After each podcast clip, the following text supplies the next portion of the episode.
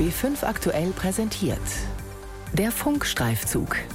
Ein Podcast von B5 aktuell. Es gibt bei der Polizei eine Datei Gewalttäter Sport. In der sollen laut Innenministerium gewalttätige oder auch gewaltbereite Fans landen. Was mich wunderte, auch während des Lockdowns wurden weiterhin Fußballfans eingetragen, obwohl zu den Spielen gar kein Publikum zugelassen war. Als ich mir die Fälle genauer ansah, stellte sich heraus, die meisten waren Altfälle, die von der Polizei nachgetragen wurden. Trotzdem habe ich gemerkt, die Akte hat es in sich. Ich bin Katharina Pfadenhauer, Reporterin des BR und wollte genauer wissen, wie die Polizei die Fanszene ins Visier nimmt. Dazu habe ich mit Einsatzkräften und dem bayerischen Innenminister gesprochen, aber auch mit Fanvertretern, die sich von den Sicherheitskräften verfolgt fühlen. Kann es sein, dass man in Bayern offiziell zum Gewalttäter wird, nur weil man als Fußballfan zur falschen Zeit am falschen Ort war? Wie nah ich bei der Recherche der Szene gekommen bin, musste ich auf unschöne Weise selber erfahren. Fans unter Verdacht, wie die Polizei die Fußballszene überwacht. Ein Funkstreifzug von Katharina Pfadenhauer. Martin ist Fan des FC Augsburg und wird von der bayerischen Polizei beobachtet. Geht es nach der Polizei, ist Martin ein Gewalttäter. So zumindest steht es in einer Akte, die die Polizei seit 15 Jahren über ihn führt. Um keine Probleme mit seinem Arbeitgeber zu bekommen, möchte er lieber anonym bleiben. Martin ist auch nicht sein richtiger Name. Seine Geschichte erzählt er uns trotzdem. Seine Stimme haben wir nachgesprochen. Wir saßen im K-Block. Damals konnte man noch da drüben sitzen. Das wurde erst später dann zum Gästeblock umfunktioniert. Haben ein Bier getrunken und es war ungefähr 60 Minuten vor Spielbeginn. Auf einmal kam ein szenekundiger Beamter zu uns. Martin saß mit seinen Kumpels im Ultrablock, also dort, wo die fanatischsten unter den Fans sitzen. Warum er damals in die Gewalttäterdatei aufgenommen wurde, sagt er, wisse er bis heute nicht. Laut eigener Aussage habe er auch keine Eintragungen im Führungszeugnis. Nach Ansicht von Martin ist die Polizei in seinem Fall willkürlich vorgegangen. Die Begründung war, wir sind Teil der aktiven Fanszene und sehen hart aus weil das eben offensichtlich nicht geht für Polizisten, dass man in der zweiten Bundesliga keine Einträge hat. Das Ganze wurde mir hier im Nachbarblock eröffnet. Das ist nicht mehr demokratisch, das sind keine rechtsstaatlichen Prinzipien. In der Datei Gewalttäter Sport landen Menschen, die am Rande von Sportveranstaltungen, meist Fußballspielen, gewalttätig geworden sind. Oder auch jene, die gewaltbereit sind oder verfassungsrechtlich auffallen, sagt Bayerns Innenminister Joachim Herrmann. In Bayern sind aktuell 450 Personen darin gespeichert. Der Sinn der Gewalttäterdatei ist, äh, und das ist ja ein bundesweites Projekt, an dem sich äh, der Bund und alle Länder beteiligen, Leute, die schon wiederholt äh, hier auffällig geworden sind oder von denen es besondere Annahmen gibt, dass sie gewalttätig werden wollen, sie möglichst von Spielen fernzuhalten. Unser Ziel ist, dass möglichst alles äh, friedlich abläuft. Und wohlgemerkt immer auch im Interesse all der anderen Fußballfans, der überwältigenden Mehrheit, die zum Beispiel auch mit Kindern unbeschwert ein Fußballspiel besuchen wollen. Doch macht die Datei bayerische Fußballstadien wirklich sicherer?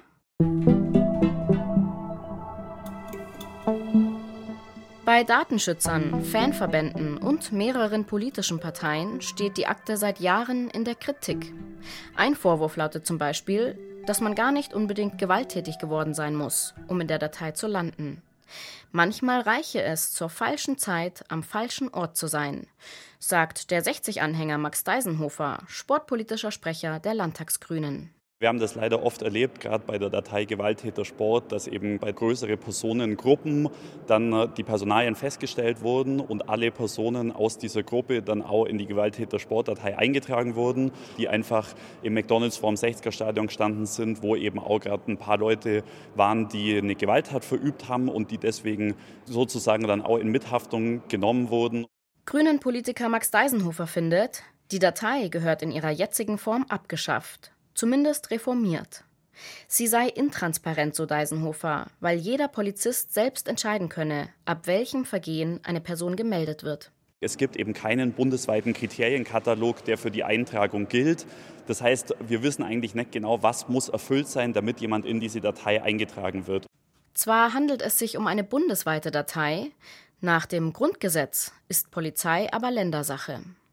Aus parlamentarischen Anfragen der Grünen geht hervor, dass deutschlandweit mehr als ein Viertel der Eintragungen auf Beleidigungen, Personalienfeststellung und Platzverweise zurückgehen. Und auch in Bayern landen Fußballfans wegen Beleidigungen in der Akte. Ich konfrontiere den bayerischen Innenminister mit der Frage. Reicht eine Beleidigung, um offiziell Gewalttäter zu sein? Das sind sicherlich eher Ausnahmefälle. Nur wegen einer Beleidigung wird einer nicht in die Datei eingetragen. Da müsste dann schon etwas anderes dazukommen, wie zum Beispiel, dass er typischerweise in eine Szene verkehrt, wo man sich äh, zu Gewalttaten verabredet, also wo dann zumindest bestimmte Sachen Anlass geben dazu, zu befürchten, dass er demnächst Gewalt ausübt. Nur weil einer mal eine Beleidigung ausübt, was auch nicht schön ist, aber deswegen allein kommt er nicht in die Gewalttäterdatei. Beleidigung ist nicht Beleidigung. Bei antisemitischen oder homophoben Äußerungen findet ein Eintrag statt. Als verfassungswidrig bezeichnen einige Anwälte die Datei. Zu ihnen gehört die Augsburger Strafverteidigerin Martina Sulzberger, die sich als Anwältin für jedermann versteht und Fans des FC Augsburg vertritt. Ihr Argument Betroffene, ob nun schuldig oder nicht, würden erst gar nicht von den Eintragungen erfahren. Denn es bestehe in Bayern keinerlei Informationspflicht. Im Fußball ist es ganz oft Landfriedensbruch, wenn mehrere Gruppen aufeinander losgehen. Gegen 150 Leute eingeleitet, am Ende würden aber nur 20 oder 25 verurteilt. Das ist regelmäßig so beim Fußball. Ja, was passiert jetzt aber wenn es 150 waren und alle wurden aufgeschrieben? Und die stehen dann am Ende aber auch in der Datei drinnen. Bei jedem hoheitlichen Akt bei jedem Strafzettel, bei jedem Ding kann ich mich wehren, kann ich ein Gericht überprüfen lassen, ob das rechtsmäßig ist, was da gemacht wird mit mir. Und bei dieser Datei nicht. Ein Fan, den wir Paul nennen, weil er anonym bleiben möchte, hatte vergeblich versucht herauszufinden, ob er bei der Polizei als Gewalttäter geführt wird. Ich hatte da auch mal eine Anfrage gestellt, da weiß ich aber bis heute nichts. Ich habe von dem damals zuständigen Polizeipräsidium ein Schreiben bekommen, dass keine Auskunft erteilt wird. Ich will vom bayerischen Innenminister Joachim Herrmann wissen, wenn Menschen eingetragen werden, davon aber nie etwas erfahren und sich deshalb auch nicht juristisch wehren können, spricht das in einem Rechtsstaat nicht gegen die Unschuldsvermutung? Generell gilt bei uns auf jeden Fall, wenn jemand sagt, ich will wissen, was über mich ganz allgemein bei der Polizei oder gegebenenfalls unter Gewalttäterdatei Sport oder wo auch immer gespeichert ist, dann kriegt er dazu eine Auskunft. Wenn nicht, zum Beispiel aufgrund eines laufenden Ermittlungsverfahrens oder dergleichen ein besonderen Hintergrund besteht, dann wird natürlich darüber nicht Auskunft gegeben. Dass ein Eintrag in die Gewalttäterdatei Folgen hat, belegt folgende Geschichte.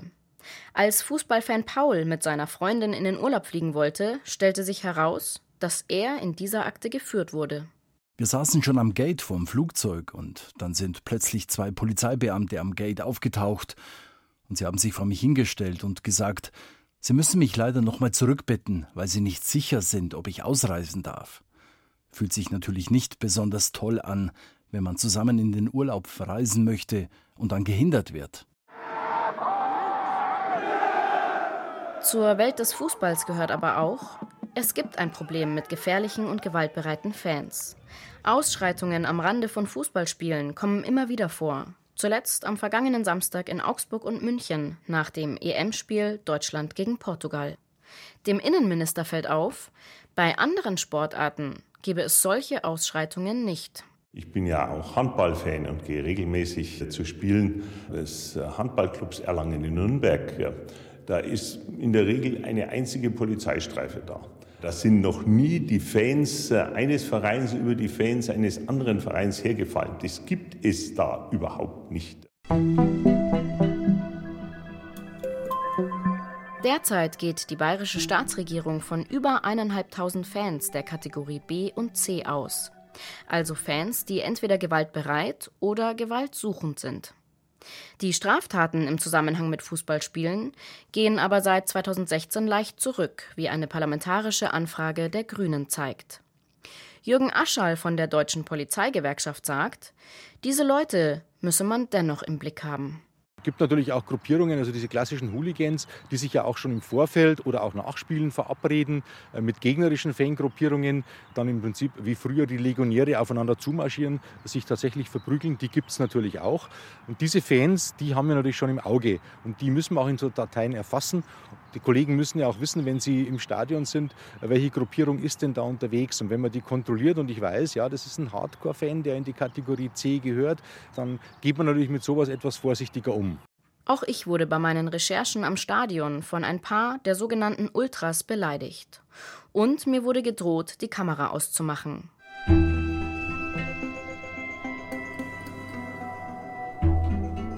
Die Gewalt gegen Polizisten nimmt in Bayern seit Jahren zu. Für Bernd Bürger gehörte psychische und körperliche Gewalt jahrelang zum Berufsalltag. Heute ist er Polizeidirektor am Fortbildungsinstitut der Bayerischen Polizei in Einring.